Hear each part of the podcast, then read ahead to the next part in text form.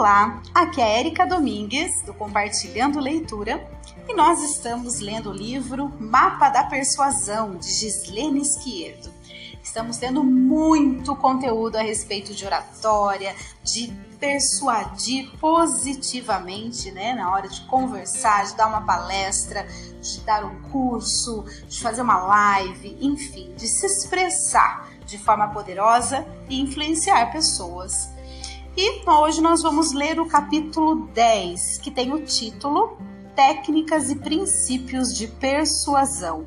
Como ser persuasivo de forma espontânea e natural. E como todo início de capítulo, vamos à frase autoral aqui da nossa autora. Vamos lá. Autoral da nossa autora ficou bem redundante, né? Mas é isso. Somos uma peça na engrenagem do outro nós sempre somos aprendizado na vida do outro, assim como o outro é para nós. E os principais elementos para essa engrenagem funcionar são o amor e a verdade. Onde não há amor e verdade, não é o meu lugar. Gislene Esquierdo. Muito bem. Então vamos iniciar este capítulo que é bastante longo, Vamos ver se eu vou ler de uma vez só, como eu fiz todos os outros, ou se de repente eu corto aí e faço em dois áudios, tá bom? Mas vamos lá, vamos deixar fluir. Vamos lá. Por que abrir este capítulo com a frase acima? No final deste parágrafo eu revelarei. E para começar, o que é persuasão e por que ela é tão desejada? Persuasão é a arte de, por meio da sua comunicação, influenciar outras pessoas a tomarem uma atitude, entrarem em ação ou aceitarem uma ideia. E é 100% possível fazer isso de forma ética, verdadeira, estratégica e natural ao mesmo tempo. E justamente para ajudá-lo nisso é que agora compartilharei com você 35 técnicas e princípios de persuasão. Alguns explicarei de forma mais minuciosa e em outros serei bem breve. A psicologia e a neurociência são conhecimentos extremamente poderosos, portanto, use-os com amor e verdade. As 35 técnicas e princípios foram organizados por ordem alfabética exceto a última técnica que eu escolhi de propósito e com propósito para fecharmos este capítulo com chave de ouro. Então vamos lá. Então são 35, hein, gente? Por isso que o capítulo é longo. Primeira, ancorar o valor. Antes de explicar, quero convidá-lo a imaginar a cena. Wilson está viajando pela Europa com sua esposa para celebrar os 10 anos de matrimônio e quer dar um presente muito especial para ela. Wilson sai dizendo que vai ao mercado comprar alguns utensílios de higiene e aproveita para ir, a uma loja próxima ao hotel para ver um presente para a amada. Ao entrar na loja, uma vendedora muito simpática, com cabelos grisalhos e de vestido florido verde, cor que ressalta seus olhos, olhou para ele e logo foi atendê-lo sorrindo. Ela lhe mostrou diversas opções, mas Wilson se encantou com os porta-joias, que eram caixas de música artesanais. Ele se lembrou de que a esposa já havia contado que ela tinha uma caixa de música quando criança e que um dia gostaria muito de ter outra. Dentro das opções que a vendedora trouxe, duas eram caixas de música. E detalhe, aparentemente iguais. Mesmo tamanho, mesma música, até a cor era igual, só mudava o tom. Uma era azul mais claro e a outra mais escuro. No entanto, a caixa azul clara custava 160 dólares e a azul escura 100 dólares. Eu tenho duas perguntas para você. Qual das caixas você imagina que Wilson comprou para a esposa? A caixa azul clara de 160 dólares ou a azul escura de 100 dólares? Qual era a cor dos olhos da vendedora? Vamos à técnica em si e à explicação do porquê de eu ter contado essa história. O que é caro é bom. Primeiro, existe uma crença social de que o que é caro é bom. E se Wilson tem aparentemente dois produtos iguais e dinheiro não é um problema para ele, mas um produto é muito mais barato que o outro, logo ele desconfia que o produto caro é muito melhor que o outro. Quando você for vender algo, mesmo que de repente haja um valor promocional, é importante que você ancore o valor para que assim a percepção do seu cliente seja: nossa, isso é caro, mas neste momento está por um valor ótimo, vou aproveitar. Vamos imaginar que a vendedora diga algo assim para o Wilson. A caixa azul clara está por 160 euros. Eu falei dólares ou euros? É euros, né? É euros. A caixa azul clara está por 160 euros e a azul escura por um valor especial neste fim de semana, de 160 euros por somente 100 euros. Só temos mais duas unidades. Que tal o senhor aproveitar essa oportunidade e levar uma de cada? Se é um sonho de criança, sua esposa vai amar. Volto a perguntar o que você imagina que Wilson comprou de presente? Wilson, que antes estava em busca de um presente, agora se vê diante da possibilidade de comprar dois e praticamente iguais. Tudo porque a percepção de valor foi trabalhada na mente dele. Wilson compra as duas caixas de música para sua esposa e ainda o faz pensando que foi um ótimo negócio. Afinal, ele aproveitou uma super oportunidade já que além de só durar por um fim de semana, só restavam mais duas peças. Antes de dizer o valor de algo, ancore-o. Na última pergunta feita pela vendedora, ela ancorou o valor da caixa azul escura. A caixa azul clara está por 160 euros e a azul escura por um valor especial neste fim de semana, de é, por cento, de 160 euros por somente 100 euros.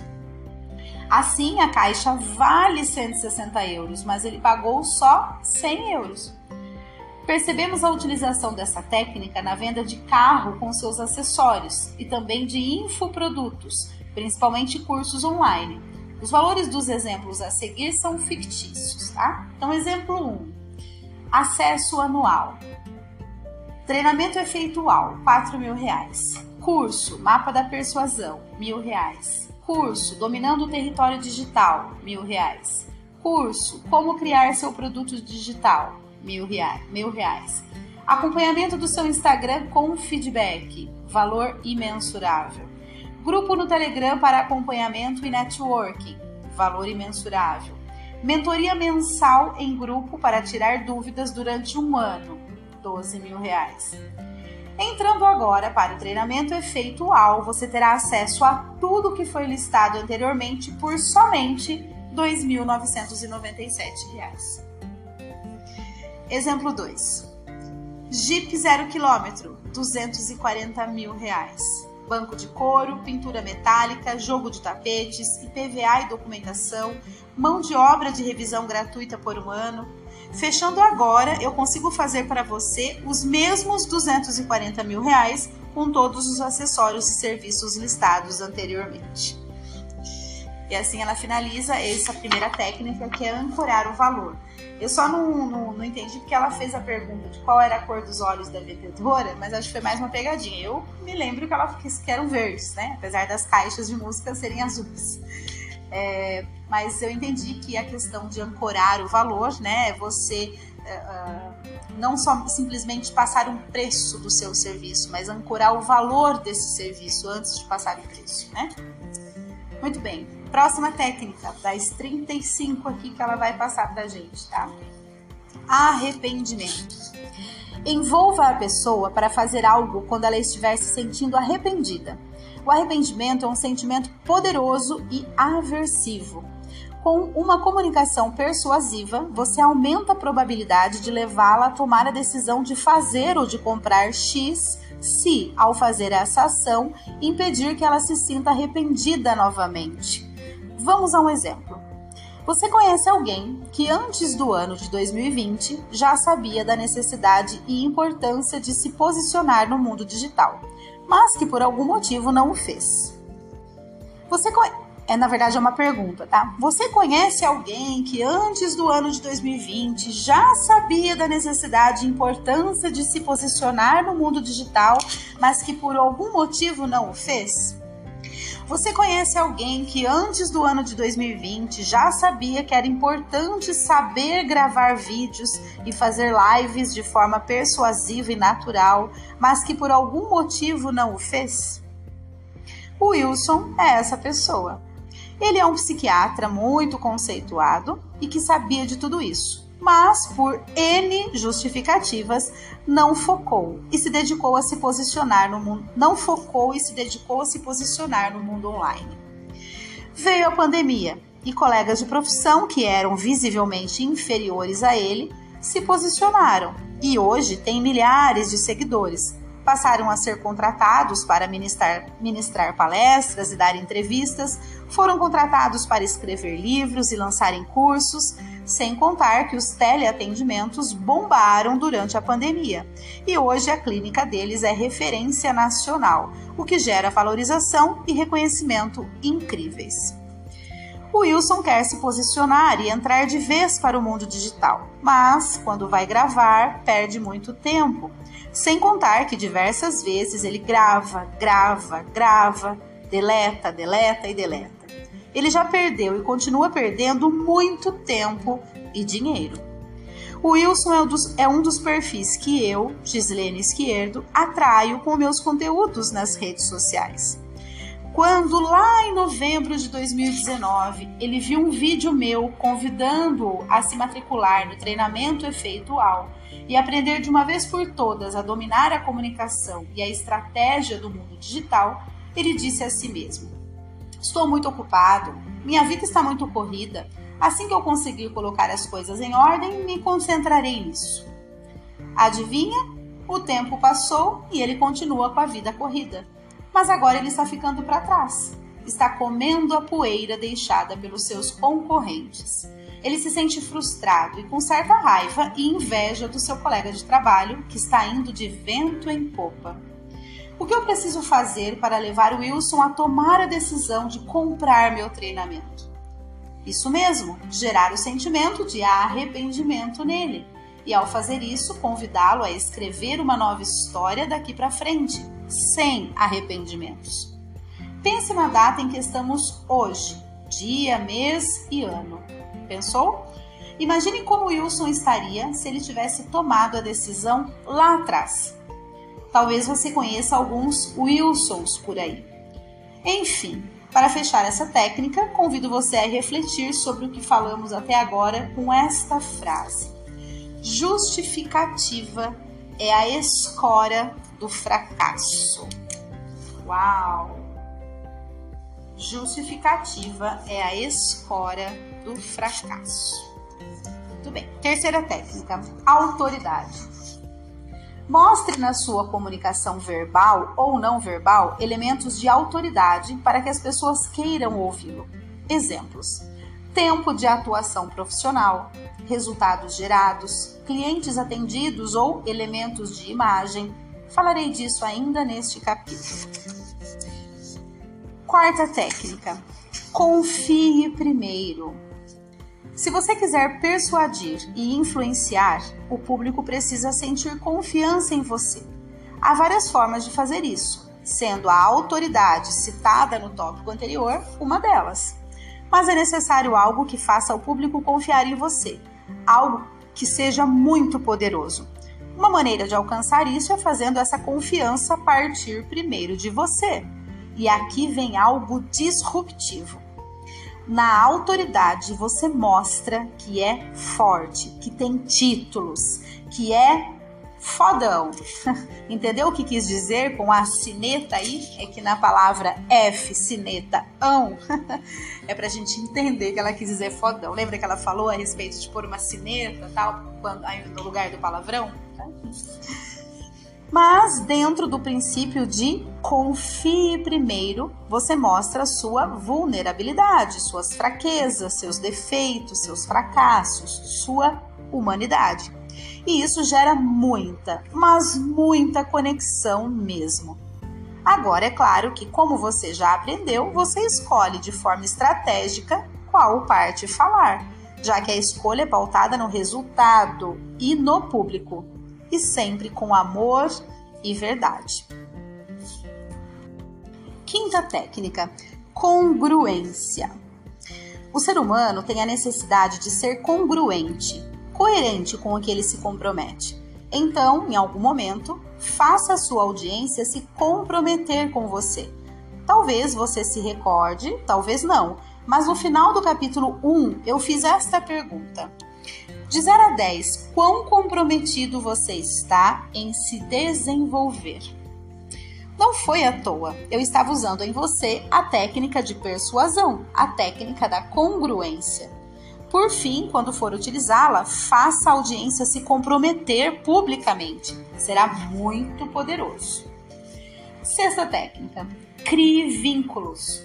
É muito mais difícil o outro dizer não se ele gostar de você, mas se ele não desgostar, o não virá com facilidade. Sétima técnica: dados. Cite dados de pesquisas, dados da empresa, dados do mercado, não sei quais, mas cite dados. E se quiser, você ainda pode casar esse princípio com a técnica número 34, o que o deixará ainda mais poderoso. Olha ela já colocando pra gente essa questão da, da expectativa, né? Agora a gente tem que logo chegar na 34 para saber o que é que vai deixar ainda mais poderoso, aliando aí com a questão dos dados, né? Oitava técnica: depoimentos. Imagine que o Wilson queira um aspirador de pó novo para sua casa e planeje fazer a compra online, mas está em dúvida entre a marca A ou a B. O que ele faz? Pesquisa na internet para ver a opinião das pessoas sobre o aspirador de pó A e o B. Os depoimentos podem ser no formato de vídeo ou texto, já que eles são provas sociais de que determinado produto ou serviço é realmente bom ou não. Por isso, as avaliações deixadas na internet são cada vez mais valorizadas pelas marcas e empresas. Mas por que será que essa técnica de persuasão é cada vez mais valorizada no mundo atual? Responderei a essa pergunta ao mostrar a técnica número 25. Aguarde. Antes, vamos a exemplos de depoimentos em texto e logo em seguida mostrarei quais perguntas você pode fazer para coletar depoimentos uau dos seus clientes. Exemplos. Aí ela traz aqui seis depoimentos que ela trouxe em formato aí de quadradinhos, né? Cada um aí com o um nome, quem a pessoa é e o seu depoimento. Então vamos lá. André Atier, palestrante e hipnólogo. Já havia dado muitas palestras, inclusive no TDX, é, as letras iniciais T e D em maiúsculo e o X em minúsculo, tá? Não sei se é assim que falam, TEDx, TDX, algo assim mas hoje consigo engajar melhor meu público durante minhas apresentações. Aprendi que muito mais importante do que vomitar conteúdo é transformar e impactar a vida do nosso público. Outro depoimento: Juliano Machado, médico ortopedista. Sou muito mais autoconfiante, tenho muito mais clareza e estruturação da mensagem que eu quero passar minha criatividade e poder de persuasão melhoraram, melhorou inclusive a minha vontade em aprender e buscar novos desafios e objetivos. Isso tudo é um efeito uau. Mais um depoimento. Robson da Cunha Sena, engenheiro mecânico.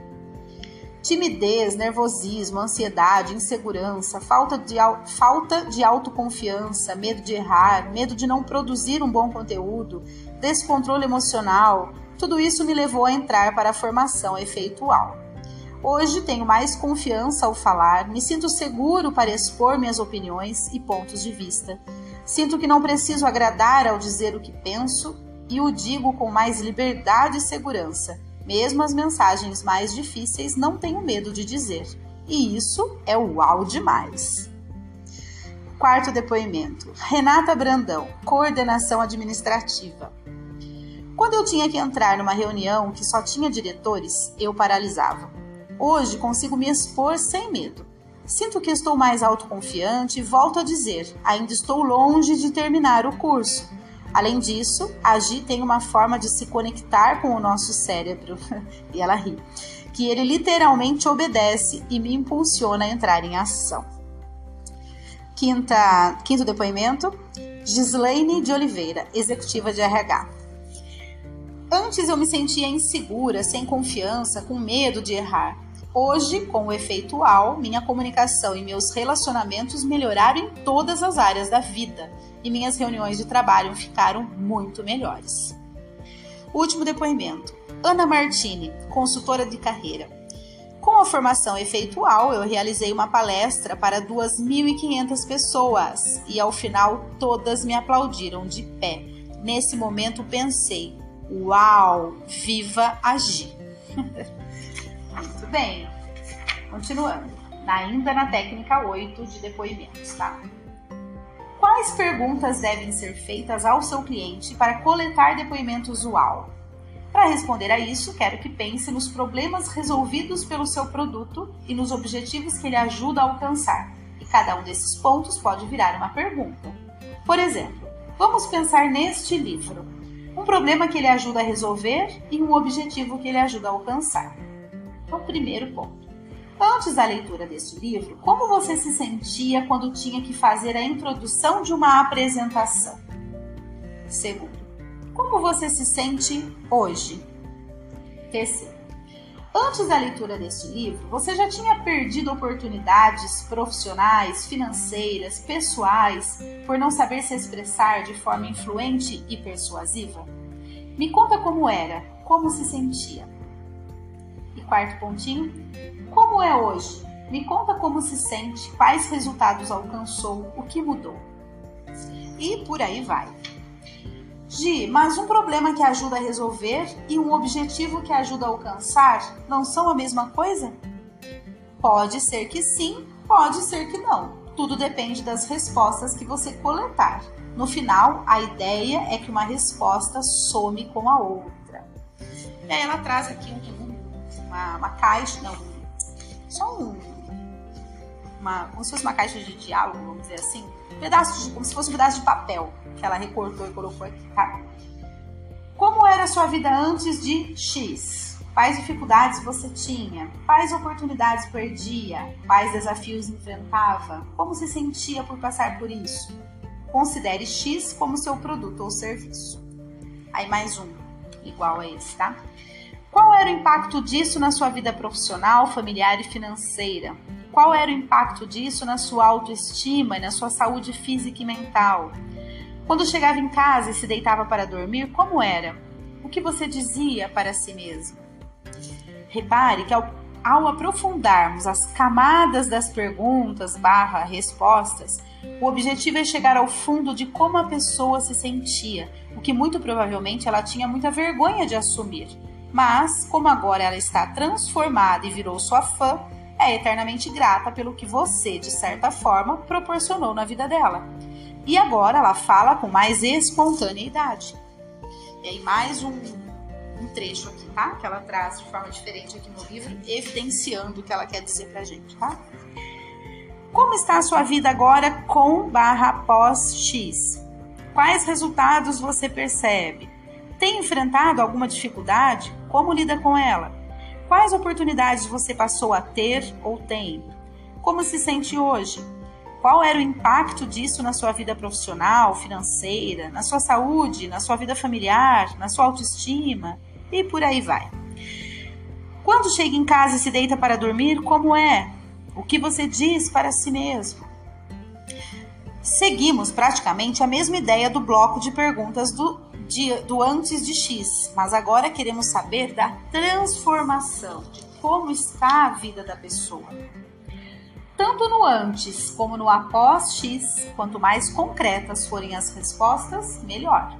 Isso ajudará no convencimento do seu próximo cliente, pois você terá uma transformação mais palpável. Porém, não subestime as respostas subjetivas. Como assim, Gi? Após termos as respostas mais objetivas e concretas, precisamos chegar ao subjetivo e aos sentimentos mais profundos. Vou lhe dar um exemplo, resgatando inclusive uma das histórias que contei para você. Você se lembra da Gabi Salles? A Gabi, após sua palestra, fechou muitos novos negócios, passou a ser muito mais valorizada profissionalmente seu nome e sua marca tiveram um valor elevado no mercado. Ela já era poderosa antes, mas sua comunicação não refletia isso. Após a palestra no FIRE em 2022, seu posicionamento, sua carreira, seus negócios explodiram. Hoje, quando Gabi se deita para dormir, quando ela se olha no espelho, ela se sente satisfeita e não mais frustrada e triste, mas verdadeiramente poderosa e não sofre mais com a síndrome da impostora. Você consegue imaginar o reflexo, o reflexo que isso tem na vida dela como um todo? Aí mais um bloco aqui que ela traz. Analisando tudo isso, como você se percebia antes e como se percebe agora? Se pudesse resumir em uma frase o que X, lembrando que X é o seu produto ou serviço, tá? Proporcionou na sua vida, qual frase seria? Ou, se pudesse resumir em uma frase, qual problema X o ajudou a resolver, solucionar na sua vida? Qual seria? Após ela já ter respondido o cenário de antes de X e o cenário presente, fica mais fácil responder a essas duas questões, pois a pessoa precisará sintetizar para dar as respostas. E aí, um último bloco que ela traz aqui se você não tivesse tomado essa decisão lá atrás, como imagina que estaria sua vida hoje? O que você diria para quem está em dúvida se compra ou não compra X? Por fim, quero compartilhar outra pergunta que pode ajudar você a identificar um fator-chave na sua comunicação persuasiva para utilizar em momentos futuros. O que fez e o que levou você a comprar X? Vamos entender que talvez esse X ela esteja dizendo aqui este livro que nós estamos lendo, né? Para persuadir uma pessoa, é importante que ela veja que outras já estão fazendo aquilo e que ela pode confiar em você. E ainda, quando você a expõe a outras histórias, ela se sente estimulada a querer fazer o mesmo. Por isso, colha depoimentos dos seus clientes. Muito bem. Nona técnica: despertar desejo. Na sua comunicação verbal e não verbal, desperte o desejo no que está falando.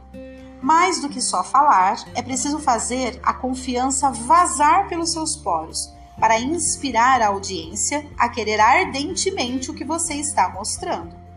Se em algum ponto da sua comunicação, em vez de despertar o desejo, despertar a dúvida, já era virão na mente do seu público diversos questionamentos, diversas objeções. Por isso, desde o seu look até a parte da história que você contar, tudo é muito importante. Décima técnica: elevar a expectativa. Você me viu utilizar essa técnica durante o livro diversas vezes, inclusive neste capítulo, na introdução e no tópico anterior. Ah, isso a gente percebeu, eu até comentei, lembra? Ah lá, ó, introdução.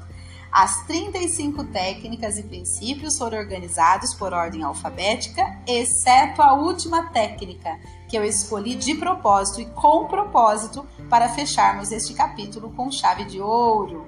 Essa foi uma das vezes, né, da, que ela criou expectativa. E teve mais uma, ó. Mas por que será que essa técnica de que foi na técnica número 8, que ela disse assim: mas por que será que essa técnica de persuasão é cada vez mais valorizada no mundo atual? Responderei a essa pergunta ao mostrar a técnica número 25. Aguarde! Antes, vamos a exemplos de depoimentos em texto e logo em seguida mostrarei quais perguntas você pode fazer para coletar depoimentos UAU dos seus clientes. Os os, te, opa, os textos que estão em negrito, que no caso são Responderei essa pergunta ao mostrar a técnica número 25 e logo em seguida mostrarei quais perguntas você pode fazer para coletar depoimentos UAU dos seus clientes, além da, daquela inicial que foi, exceto a última técnica, e fecharmos este capítulo com chave de ouro. Todas essas que eu acabei de falar são os textos que estavam em negrito, tá?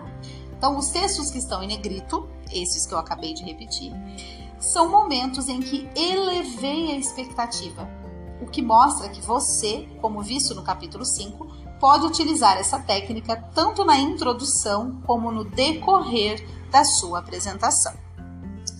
Muito bem. Décima primeira técnica: escassez. O ser humano valoriza tudo aquilo que gera esforço para conquistar. Assim, se ele receber tudo de bandeja, não o valorizará tanto quanto se tiver que batalhar para ter aquilo. Isso vale para desde algo material até um relacionamento. Se algo está muito disponível, perde a graça. E mais importante, não gera senso de urgência. Porém, quando vem a possibilidade de faltar, é como se algo instintivo e irracional fosse acionado no cérebro da pessoa. Vamos a um exemplo bem prático disso. Em 2020, o mundo vivenciou uma pandemia causada pelo coronavírus, o que fez com que as pessoas fossem às compras quase enlouquecidamente para comprar papel higiênico. Pois é, é assim mesmo. Vamos voltar ao exemplo do Wilson e da vendedora com cabelos grisalhos. Você se recorda de quantas caixas de música azul clara ela disse que tinha? Acho que duas, né, gente? A caixa azul clara está por 160 euros e a azul escura por um valor especial neste fim de semana, de 160 euros por somente 100 euros. Só temos mais duas unidades. Que tal o senhor aproveitar essa oportunidade e levar uma de cada? Se é um sonho de criança, sua esposa vai amar. Pronto!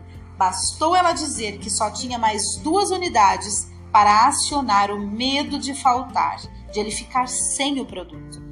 É isso que gera o senso de urgência. Dito e feito, o Wilson realiza a compra.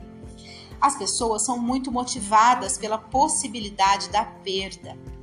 Ao se expressar, busque colocar elementos de escassez, mostrando que, primeiro, seu produto, serviço ou ideia é concorrida e que não está sempre disponível. Deixe claro que seu produto é escasso ou difícil de conseguir. Segundo, é por pouco tempo e assim gerar um senso de urgência. E terceiro, e que se a pessoa não for rápida, existe a possibilidade de faltar. Mas lembre-se, tudo com amor e verdade. Décima segunda técnica, espelhamento. O cérebro organiza passado e futuro em esquerda e direita. Olhe a figura a seguir e a analise. 1 um do lado esquerdo, 2 do lado direito. A do lado esquerdo, B do lado direito. Passado do lado esquerdo, futuro do lado direito. Esquerdo do lado esquerdo, direito do lado direito. Se a pessoa estiver no nível 1 e quiser ir para o próximo nível, ela, saber, ela sairá do esquerdo, onde está o seu passado, e irá para o direito, que é o seu futuro. Se ela estiver no ponto A e quiser ir para o B, é a mesma coisa. O cérebro organiza passado e futuro em esquerda e direita. Ok, Gi, isso é meio óbvio, não precisava escrever isso. Concordo com você, mas estou trazendo isso, pois vejo muitas pessoas falando para si mesmas e não para o público, e isso vale para quando estão no um a um, sentadas na frente de uma única pessoa ou de uma câmera, ou num palco diante de milhares de pessoas. Vou repetir. Concordo com você, mas estou trazendo isso pois vejo muitas pessoas falando para si mesmas e não para o público. E isso vale para quando estão no um a um, sentadas na frente de uma única pessoa, ou de uma câmera, ou num palco diante de milhares de pessoas. Por quê? Porque a partir do momento que você está falando para o outro, para ser persuasivo, você precisa espelhar seus gestos. Imagine agora que estou sentada bem na sua frente e que estendo a minha mão esquerda para, você, para tocar a sua, como se eu fosse um espelho seu qual mão eu tocarei? A sua mão direita ou a sua mão esquerda? Se ela fizer isso com a mão esquerda dela, ela vai estar tá tocando a minha direita. Isso mesmo, a minha, a minha mão esquerda tocará a sua mão direita. Assim, todas as vezes que você quiser ser muito persuasivo, sem a pessoa nem ao menos perceber, utilize gestos espelhados. Gestos espelhados são poder que ela quer dizer quando está no palco, né? E ela fala, por exemplo, é, você tem que sair daqui e ir para cá. É, ela não vai usar da mão esquerda para a direita, ela vai fazer ao contrário, da direita para a esquerda, porque é o que o público vai estar tá enxergando, né? Muito bem.